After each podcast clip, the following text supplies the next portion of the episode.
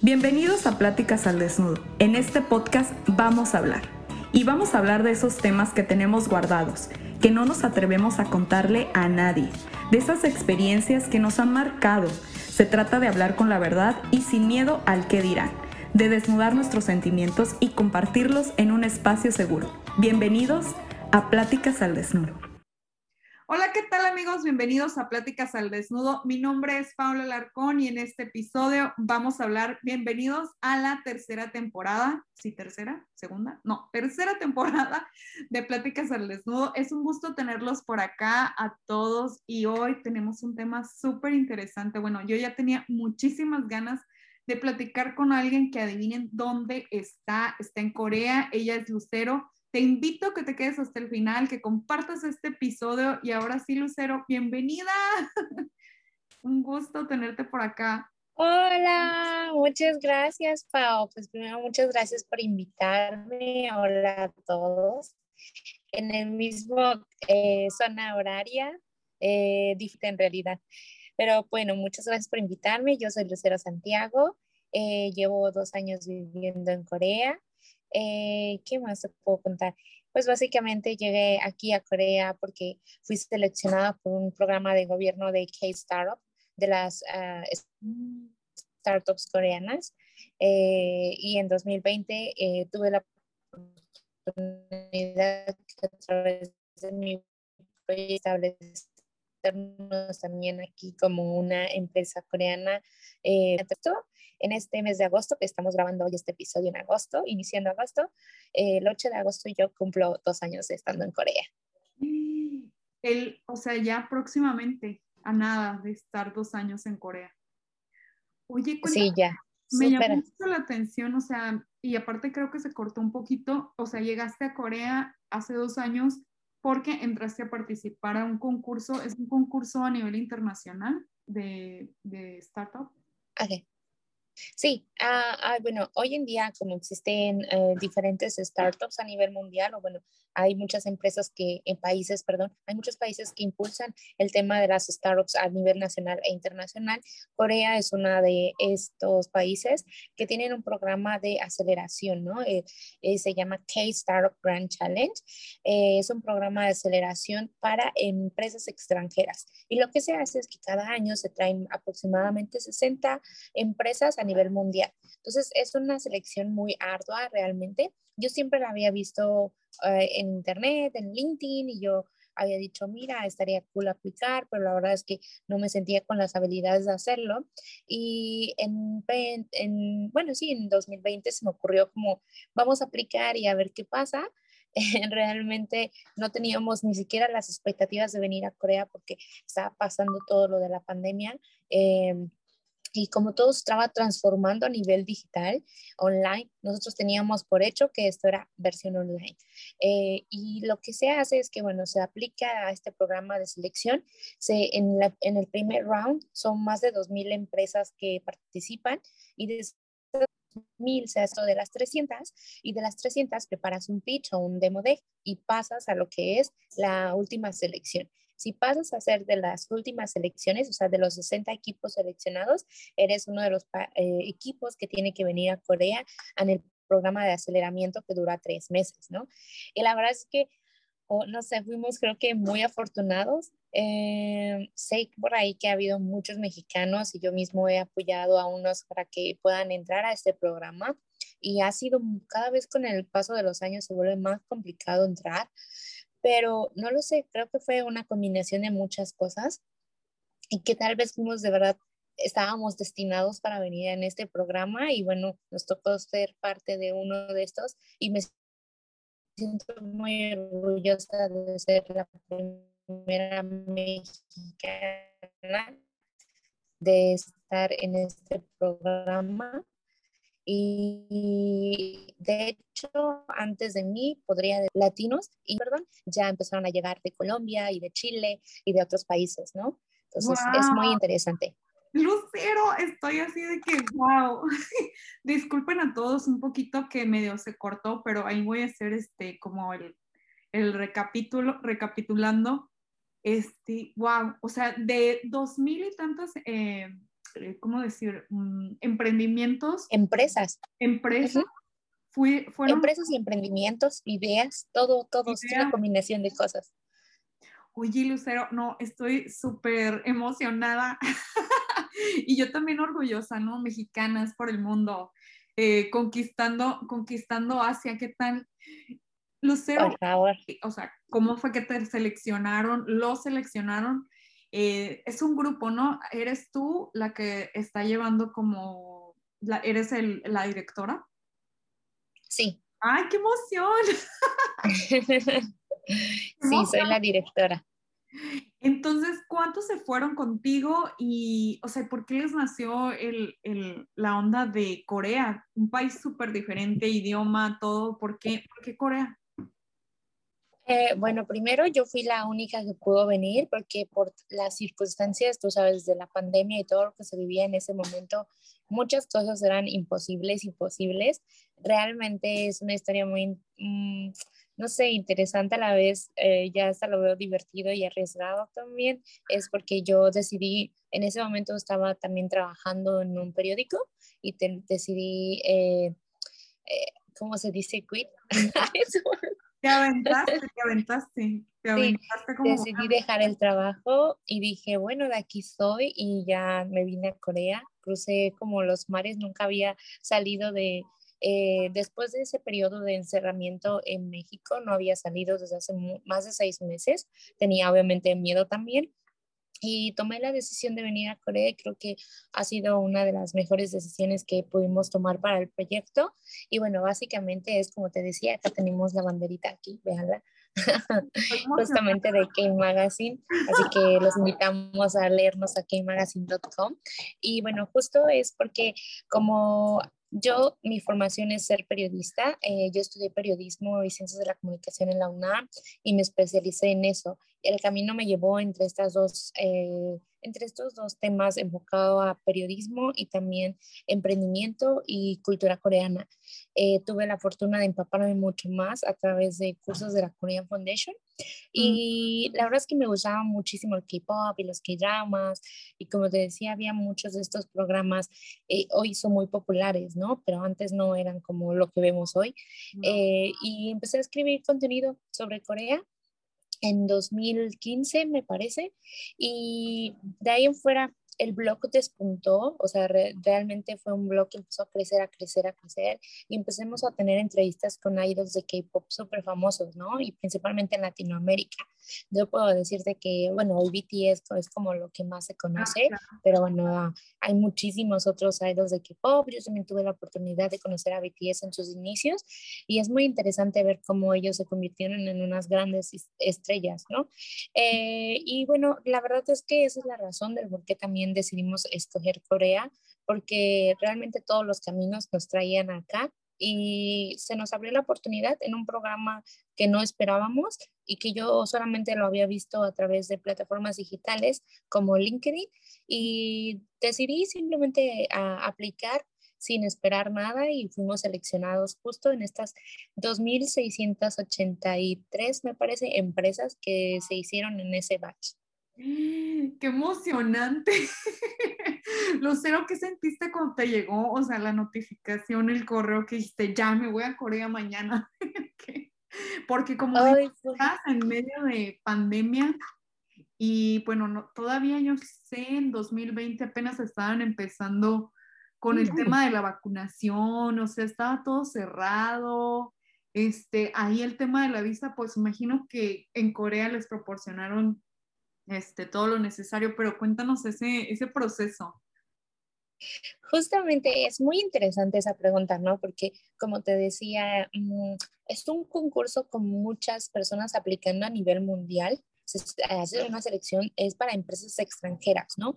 Entonces se trae empresas de todo el mundo y era un momento difícil porque todos los que también pueden aplicar, en este caso coreanos que viven en el extranjero, y entonces era una competencia, o fue una competencia, mejor dicho, muy ardua, ¿no? Porque todos querían regresar a sus casas y a sus hogares. Eh, fue una de las... Eh, me he enterado que fue muy dura la selección. Eh, nosotros lo vimos justamente, yo te puedo decir que fue una semana antes de que cerrara la aplicación y de hecho eh, fue como que, ay, miren, lo he estado viendo, hay que aplicar, ustedes qué piensan. Y como yo había trabajado previamente en eh, startups y, y había aplicado con otros programas, aunque yo no me quedaba, aplicaba y me gustaba porque la gente se tomaba el tiempo de darme feedback y eso me ayudaba a crecer en mi proyecto. Entonces yo dije, vamos a aplicar este proyecto porque es un proyecto internacional. Era mi, mi segundo proyecto que yo aplicaba a, internacionalmente. El primero lo hicimos para uh, Más Challenge en para Texas, recuerdo, y pasamos solo a la segunda ronda y a la tercera ya no pasamos, pero me dieron esa retroalimentación. Entonces me había quedado como el feedback en, la mente de, ah, bueno, entonces vamos a aplicar a otros y eso nos va a ayudar a crecer más. Aplicamos y la verdad es que fue algo como que en una semana fue todo muy rápido eh, y en esa semana metimos todo y al día siguiente nos avisaron de que casi los dos, tres días nos avisaron que habíamos pasado a la última, a la segunda selección. Y después de eso, recuerdo también todo eso porque fue menos de un mes, o sea, fue en julio en el que metimos todo y en menos de, en menos de 15 días realmente fue todo el proceso, ¿no? Después nos avisaron, ah, bueno, la siguiente semana tienen su eh, demo, su pitch, su presentación de cinco minutos y cinco minutos de preguntas y respuestas y que tienen que preparar, ¿no? Entonces, la verdad es que teníamos que practicar mucho, prepararnos, hacer un montón de cosas que ni siquiera hemos tenido contemplado hacer. Y no lo sé, pasamos y de hecho yo cuando terminé de hacer el, el discurso y todo lo que teníamos que presentar, yo dije, bueno, ya terminamos no pasamos, pero yo, yo te juro que estaba segura que no iba a pasar. Y yo dije, bueno, no vamos a pasar, ya lo que sigue, ya que nos den retroalimentación. Pero mi equipo, muy positivo, obviamente, decía, no, no pienses así, hay que pensar con las buenas vibras y hay que decir que esto va a llegar y va a ser de nosotras y que no sé qué. Y les dije, bueno, está bien, está bien, debo de pensar positivo como ellas. Y la verdad es que estábamos justamente pasando por todo ese proceso y dije, bueno, lo que tenga que salir va a salir. Si nos toca hacerlo, yo pensaba, de verdad pensaba que era online. Y dije, va a pasar online, lo vamos a hacer y listo. Pero al final de cuentas nos avisan así como bueno, pasaron, no entendíamos ni la situación, no entendíamos muchas cosas y de repente nos dijeron que teníamos que volar. Literal, no te engaño, o sea, si nos avisaron el jueves, teníamos que estar volando la siguiente semana porque como toda la situación del COVID estaba siendo muy fuerte, todas las restricciones fueron diferentes. Era como que teníamos que llegar 15 días antes para hacer la cuarentena, si no llegaba hasta la fecha el inicio del programa ya no podía ser parte de muchas, muchas cosas que no entendíamos. Entonces fue literal hacer una compra de un boleto para la siguiente semana. Literal fue tomar una decisión en menos de tres días de nos acabamos de ganar esto, eh, ¿qué vamos a hacer? ¿Vamos a ir? ¿No vamos a ir? Eh, ¿Qué hacemos? ¿No? y fue algo que hoy lo recuerdo y hasta me da, me da, ¿cómo dices? Me da ñañaritas.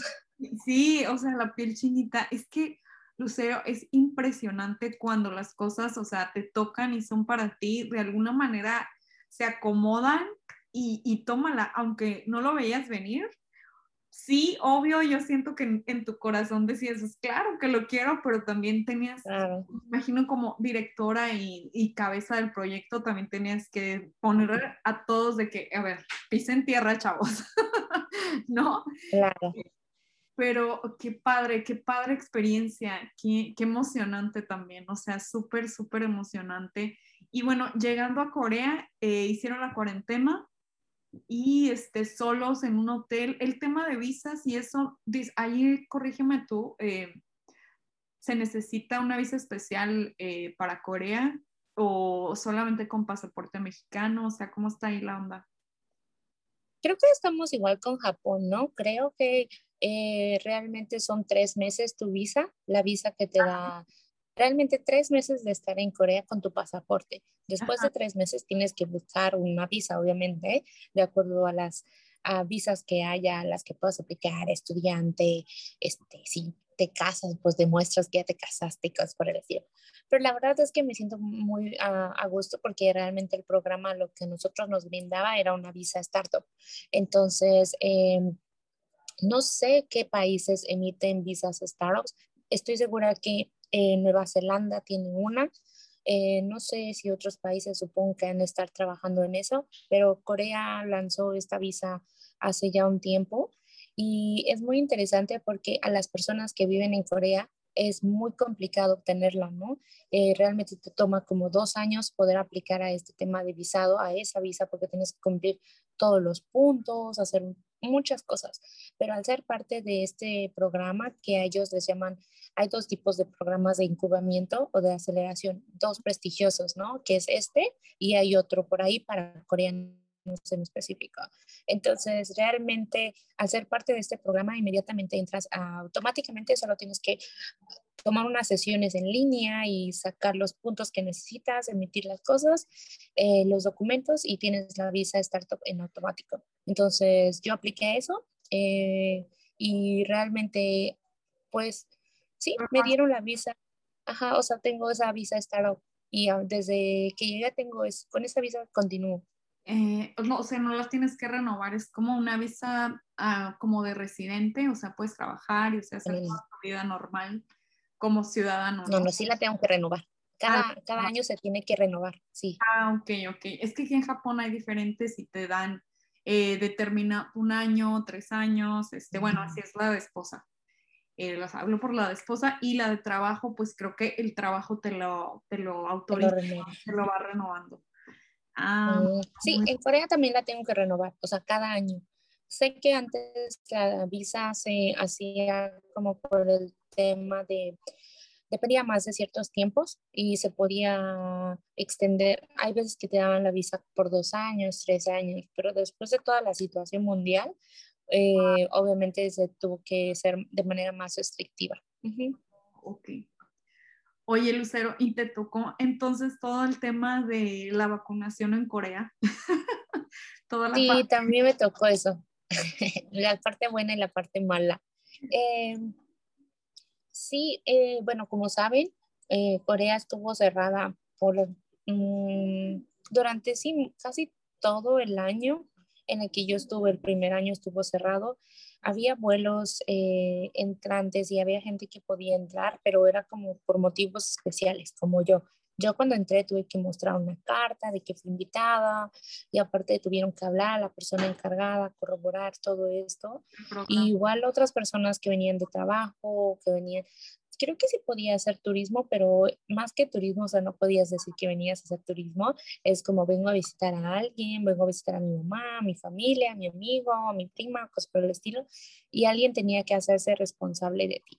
Ah, eh, y en este proceso obviamente había sido un poco complicado eh, para muchas personas. Yo en mi caso no he regresado a México desde que llegué y tomé toda la vacunación en Corea porque al principio no era obligatorio, pero después se hizo obligatorio porque no podías entrar a lugares, no podías, eh, no podías entrar a restaurantes, no podías comer con una persona si no tenías la vacuna o con tus amigos, no podías hacer muchas cosas, ¿no?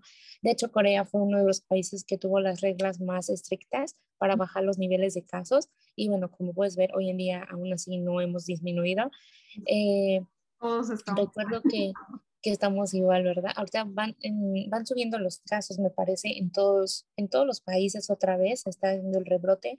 Y en Corea pasó que hubo muchas restricciones, eh, como, sí, toques de queda, de día no puedes salir después de las 10, todo se cierra, restaurantes no abiertos, eh, lugares solamente para convivir con una o dos personas, no en grupos, eh, muchas, muchas medidas, ¿no? Igual el, el código QR, y el código QR indicaba si tenías la vacuna o no, si no podías entrar porque no tienes la vacuna. Entonces, la verdad fue un poco, este, bueno a la vez, puedo decir que fue bueno, eh, porque al, a final de cuentas creo que son medidas de prevención, pero a la vez fueron demasiadas eh, estrictas para algunas, en algunas ocasiones y los números no disminuían, ¿no?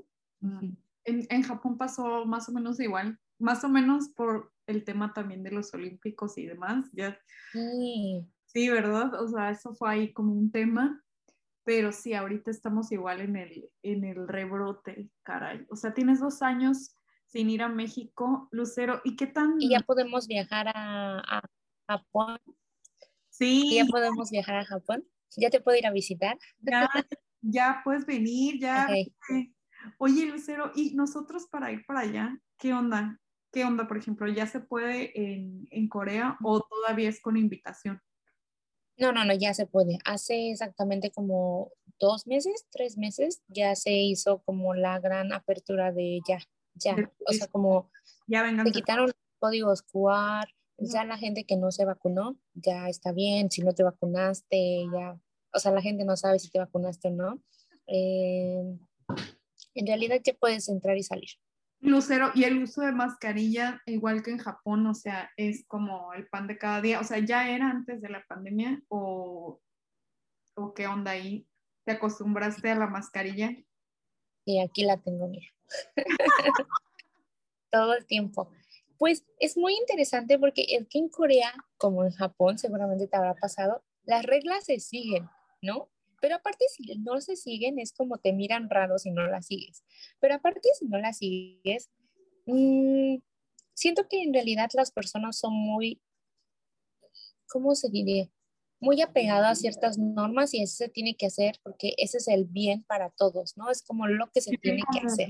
Sí, es más Entonces, común, o bueno, al menos en Japón, es el bien común, sacrificas el bien individual por el bien común sino todo un tema este, el de la mascarilla y acostumbrarnos también a esas normas que, bueno, asiáticos pueden englobar a todos, o bueno, coreanos y japoneses, que les gusta, bueno, no les gusta, pero es parte de su cultura esto de seguir las reglas, ¿no? Y si dice que usemos cubrebocas, pues usar cubrebocas. Si te piden el código QR para entrar, pues, o sea, lo tienes que enseñar y no hay otra, ¿no? Sí, es muy interesante. La gente aquí sigue las reglas.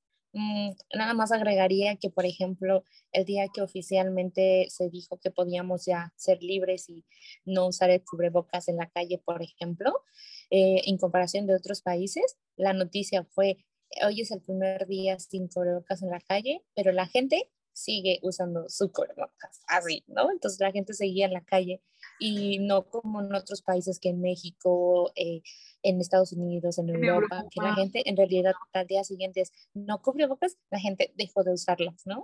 Casi, casi. Sí, en Japón igual. ¿eh? O sea, si antes ya usaban, este, ahora con la pandemia más y dijeron, oigan, ya no usen cubrebocas en espacios este, abiertos, ya, o sea, ya no es necesario. No, la gente sigue usando cubrebocas la gente lo sigue usando, ¿no? La gente es como, ya, esto ya se me quedó pegado, ya no lo quito. y ahora este, está cañón con el calor, ¿eh? La verdad, el cubrebocas. Ya lo sé. Uy, sí. El verano coreano, el coreano asiático, ¿es igual que Japón? La verdad es que no lo sé, me da curiosidad, quiero ir. húmedo, ¿no? Húmedo, húmedo, húmedo, sí, sí, húmedo. Y el aire acondicionado todo el tiempo. Ah, yo estoy de que estoy fresca aquí, salgo, hace calor. Ah, no, no, no. De repente uno ya se enferma y ya no sabe si tiene COVID o es solamente el aire acondicionado. Es cierto, el aire acondicionado. o no sé, está muy cañón. Ahora cualquier tosecita o gripa. Yo les digo que. Sí, sí. No sé de qué parte de la Ciudad de México eres o de qué parte de México eres. Soy de Sonora, soy de Sonora, de Hermosillo. ¿Y tú? Ah, no, pero tú, tú sabes el aire acondicionado. Para mí, yo que soy de Ciudad de México, aire acondicionado, ¿eso qué es? Nosotros no, vivimos con eso. Pónganme el aire acondicionado. Prende esa cosa. Oye, Lucero, y bueno, ahorita que estamos hablando... Totalmente. Sí, no, nosotros no lo usamos ni lo conocemos. ya sé. Oye, Lucero, ahorita que estamos hablando de estas este, curiosidades, ¿qué onda con él? O sea, ¿cómo te fue eh, ya que entraron a trabajar? O sea, fueron a oficinas, este, ¿hay qué curiosidades hay en las oficinas, oficinescas? Eh, ¿Qué onda? ¿Cómo les fue en ese, en ese sentido con los demás compañeros, y son coreanos, y son de otros países, o sea, ¿cómo está la onda ahí?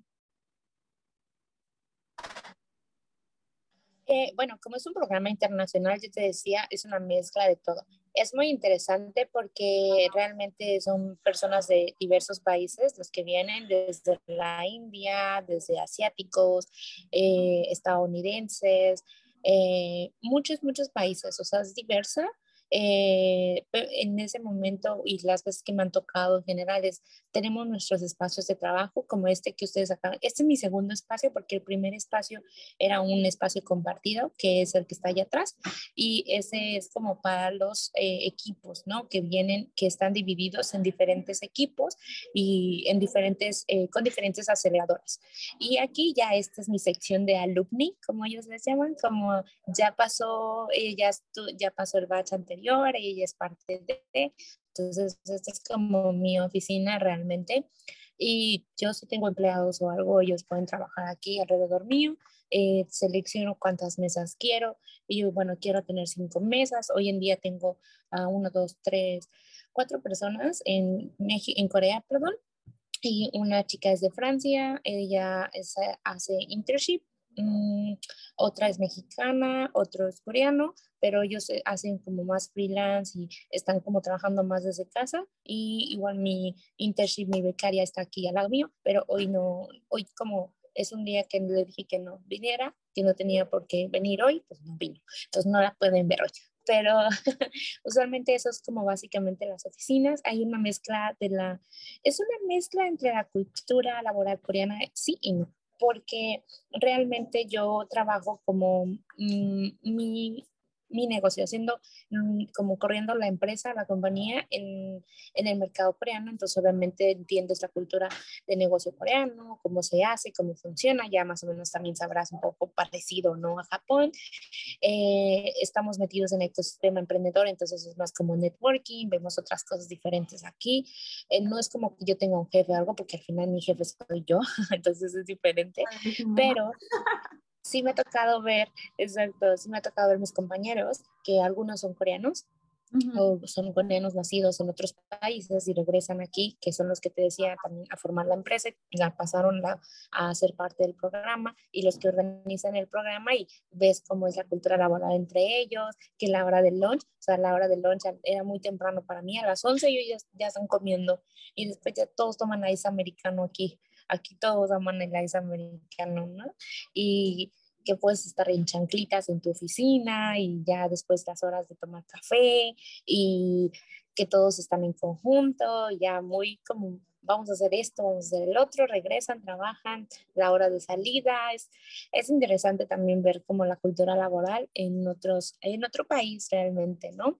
Eh, es algo nuevo para mí y es algo que aunque no soy tan parte de, porque no trabajo en una organización como tal coreana, trabajo en un estoy en un programa eh, que pertenece al gobierno coreano y de cierta manera tenemos eh, las mismas oficinas compartidas y vemos las cosas, ¿no? Claro, te das cuenta, ¿no? Cómo se manejan e-, ellos, ¿no? Y aparte, pues también te están guiando de que esto sí se puede, esto no se puede. ¿Cómo te fue con el tema de la comida, la comida coreana? Pues para mí fue algo muy sencillo. Lo que yo te decía es, eh, yo ya había venido en 2018 aquí, yo conozco la cultura coreana y tengo afortunadamente en México muchos amigos coreanos, eh, coreanos que nacieron, por ejemplo, en Paraguay, que son de Busan y que después están viviendo en México, eh, que son como personas que han estado, crecieron en otros países y después terminaron en México. Eso me ayudó mucho a entender la cultura coreana, ¿no? Y algo que pasa en el programa es que justamente en el programa llegan muchos extranjeros y hay veces en los que no pueden acoplarse porque Corea es, no, eh, supongo que es como Japón, ¿no? Es, hay una palabra que usan aquí, es Uri Nara, ¿no? Nuestro país, es como todo es nuestro país, nuestra cultura, nuestro idioma, nuestra comida, nuestra forma de, todo, de cultura, de dinero, de formas de hacer negocio, todo es a su estilo. Tienes, aquí es donde tú aplicas el de me tengo que acoplar y entrar al mundo y ellos te tienen que dejar entrar. Y lo segundo es, no te acoplas, no te gusta y te vas. Y eso pasó mucho, por ejemplo, ¿no? Las personas que llegaban, y yo recuerdo mucho que llegó alguien en la primera semana que llegamos, en la primera semana sí algo pasó y esta persona dijo, no, yo no puedo, y se fue. Y de repente empezaron a regresarse muchos, como al principio, en el primer mes, mm, como cinco equipos se retiraron de la competencia, no es como me voy, no me gusta, no me gusta la cultura, no me gusta el idioma, no me gusta porque no hablo coreano y lamentablemente en Corea es, eh, aunque es un país muy desarrollado, seguramente pasará lo mismo en Japón, ¿no? Que me llama mucho la atención porque yo nunca he estado en Japón, pero creo que realmente el inglés no es un idioma tan que se usa tanto como, como no lo sé, en otros países. Sí, me imagino ahorita que estás platicando eso, que sí, sí es muy parecido en el sentido de que, por ejemplo, aquí, para muchos trabajos, digamos, que yo soy, este, por ejemplo, ¿no? Yo estudié gastronomía y yo quiero aplicar para, para estar, entrar a un hotel o algo así, a un trabajo, y desgraciadamente no puedo porque necesito una nivelación de japonés, aunque tenga el inglés y aunque tenga el español y todo súper bien, necesito ese, ese papel, ¿no? Y aparte, pues las habilidades, mm, ¿no? Que se necesitan en el idioma. Entonces sí frena mucho eso y aparte eh, lo que bien comentas de, pues te tienes que acoplar mucho a su manera de, de hacer negocio, de sus formas de trabajo, de solicitar un trabajo, que imagino que digamos, todo un traste por... De ser, de pensar, hasta de vestirte, supongo, ¿no? He escuchado por ahí cosas. Sí, sí, hasta de vestirte, o sea, hay un protocolo este, para vestirte, un lenguaje además aparte que le llaman Kego. Entonces, cuando tú te vas a dirigir con tu superior, es un lenguaje así más, pues, como usted, ¿no? Como el formal.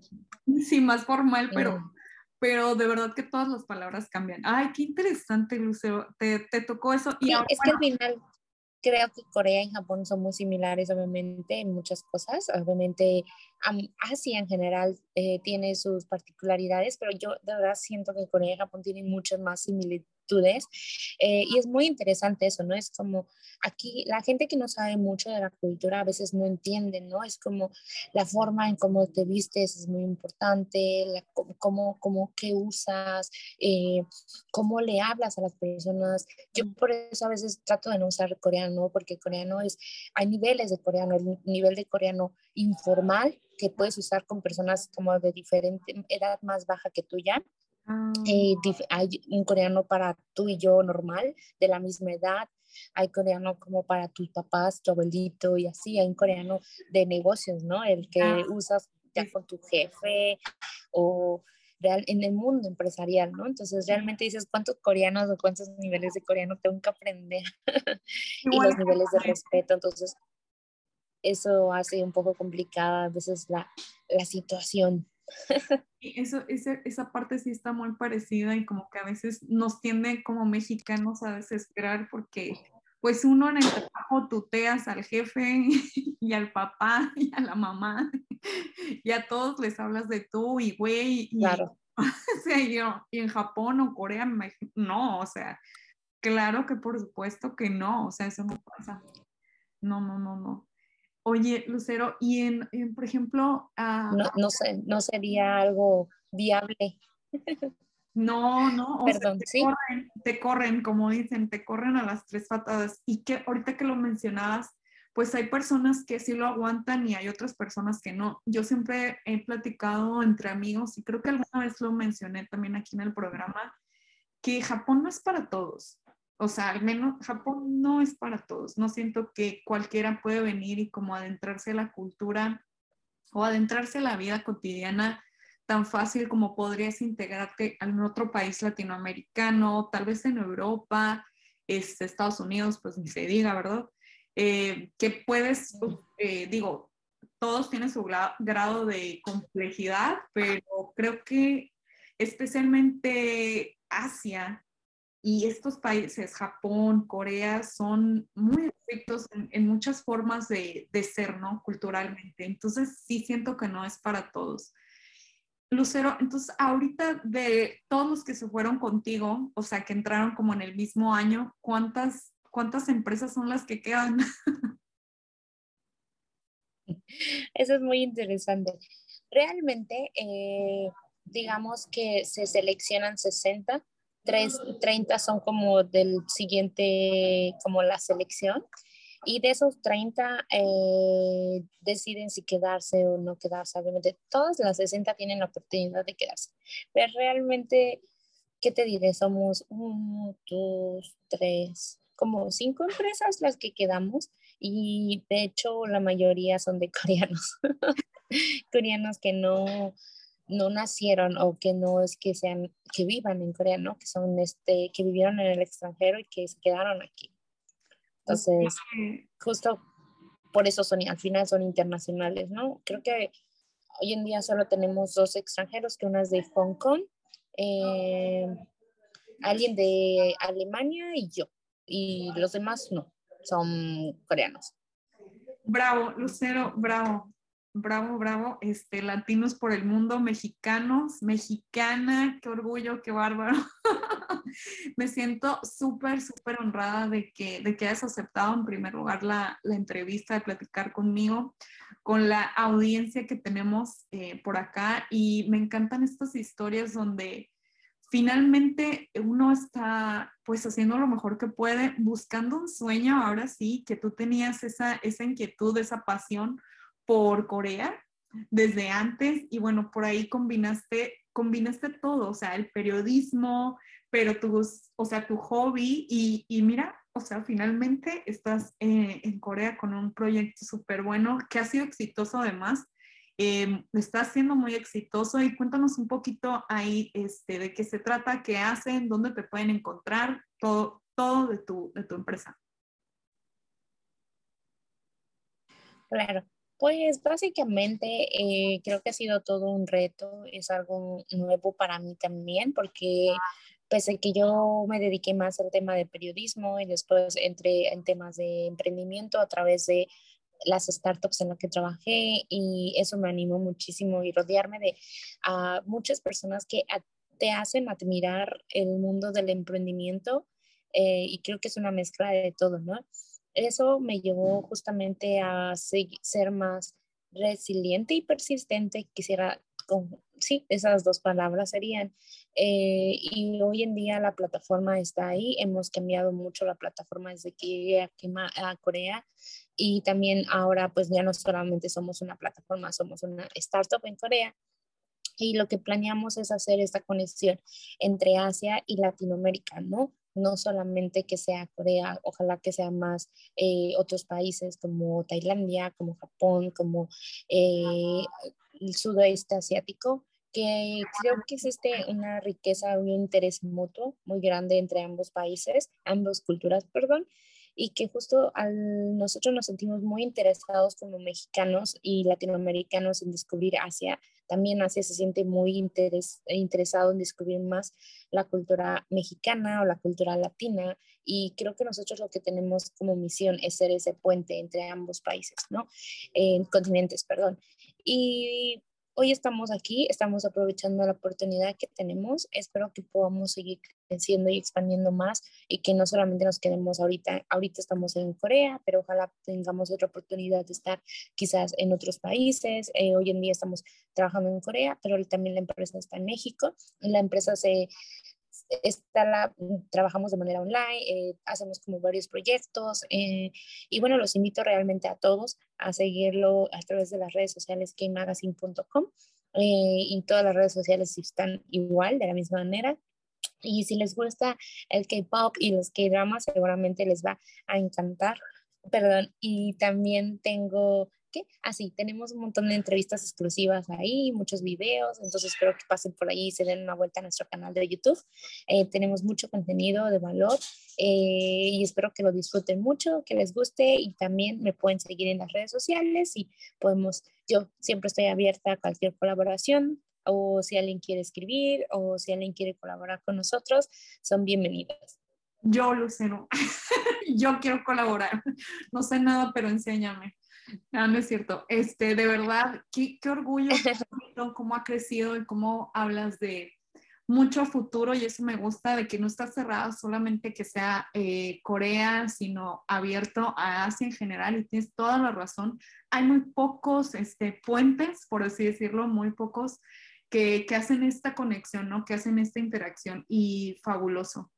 Muchas, muchas felicidades. Yo encantada y espero que esta sea la primera de otras colaboraciones que tengas por acá. Hay muchos temas este, en el aire en cuanto a Corea, por ejemplo, también me llama mucho la atención eh, las cosas estéticas, las chicas este, super kawaiis, que aquí en México, en México, en, Japón son las chicas kawaii, les digo yo. Eh, pero imagino que en Corea también hay parte de esta cultura eh, así, de, los tipos de belleza, como, como son allá, este, el ligue y todo eso, pero quedamos pendientes, quedamos pendientes para, para uno próximo, que nos platiques todo eso de, de como un poquito más eh, cultural, pero social, sería algo así. Y me encantó, me encantó esta experiencia. ¿Qué les dirías también a las personas que están interesadas en aplicar a, este tipo de programas?